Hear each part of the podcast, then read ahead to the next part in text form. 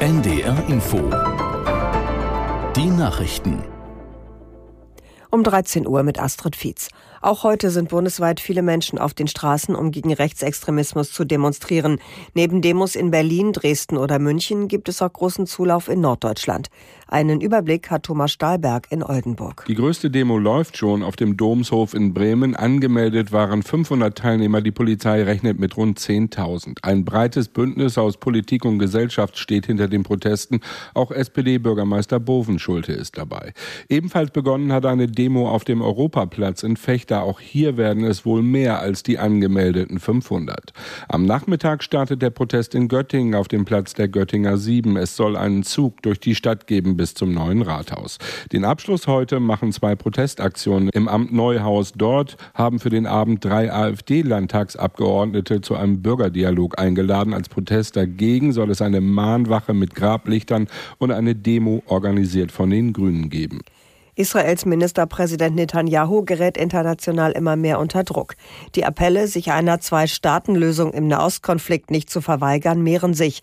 Aus der NDR Nachrichtenredaktion Martin Seiler. UN-Generalsekretär Guterres sagte, die Weigerung, eine Zwei-Staaten-Lösung für Israelis und Palästinenser zu akzeptieren und die Verweigerung des Rechts auf Staatlichkeit für das palästinensische Volk seien inakzeptabel. Auch Frankreichs Außenminister Séjourné erklärte, die Palästinenser hätten das Recht auf Souveränität Souveränität.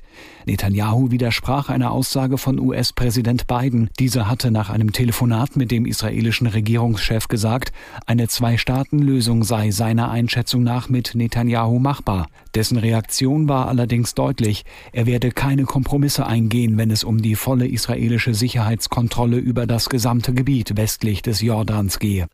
Beim Beschuss eines Markts in einem von Russland besetzten Teil der Ukraine sollen fast 20 Menschen getötet worden sein. Der von Russland eingesetzte Bürgermeister erklärte, zudem habe es bei der Attacke in einem Vorort von Donetsk mehr als zehn Verletzte gegeben. Für den Granatenbeschuss sei das ukrainische Militär verantwortlich gewesen. Kiew kommentierte den gemeldeten Vorfall zunächst nicht.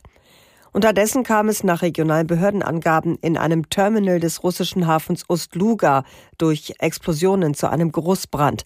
Es habe keine Toten gegeben. Örtliche Medien berichten, der Hafen sei von ukrainischen Drohnen angegriffen worden. Sämtliche Angaben konnten zunächst nicht von unabhängiger Seite bestätigt werden. SPD-Chef Klingbeil kritisiert die Pläne von Bundesfinanzminister Lindner, den steuerlichen Kinderfreibetrag anzuheben.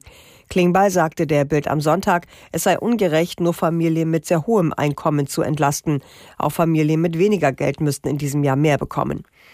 Finanzminister Lindner von der FDP will rückwirkend zum 1. Januar den Kinderfreibetrag anheben auf rund 6.600 Euro. Beim Kindergeld soll sich aber nichts ändern. Die Proteste der Landwirte gegen die Sparpläne der Bundesregierung gehen weiter. So ist für heute Nachmittag ein Fahrzeugkonvoi im Landkreis Vorpommern-Greifswald geplant.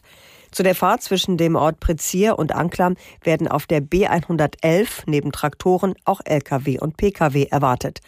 Zwischen 14 und 19 Uhr kann es in dem Bereich zu Verkehrsbehinderungen und Sperrungen kommen. Das waren die Nachrichten.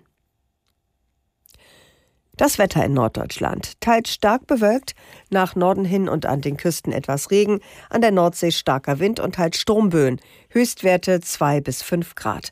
Morgen viele Wolken und Regen, an der See Sturmböen bei 6 bis 11 Grad. Und die weiteren Aussichten. Am Dienstag von Niedersachsen her Regenwolken, windig 4 bis 8 Grad und am Mittwoch wechselhaft und windig mit Regenschauern bei 6 bis 12 Grad. Es ist 13.04 Uhr. NDR Info. Themen des Tages. Mit Milad Kupay herzlich willkommen zu den Themen des Tages am Ende einer Woche, die, ja, das kann man wirklich sagen, im Zeichen vieler Proteste gegen Rechtsextremismus stand.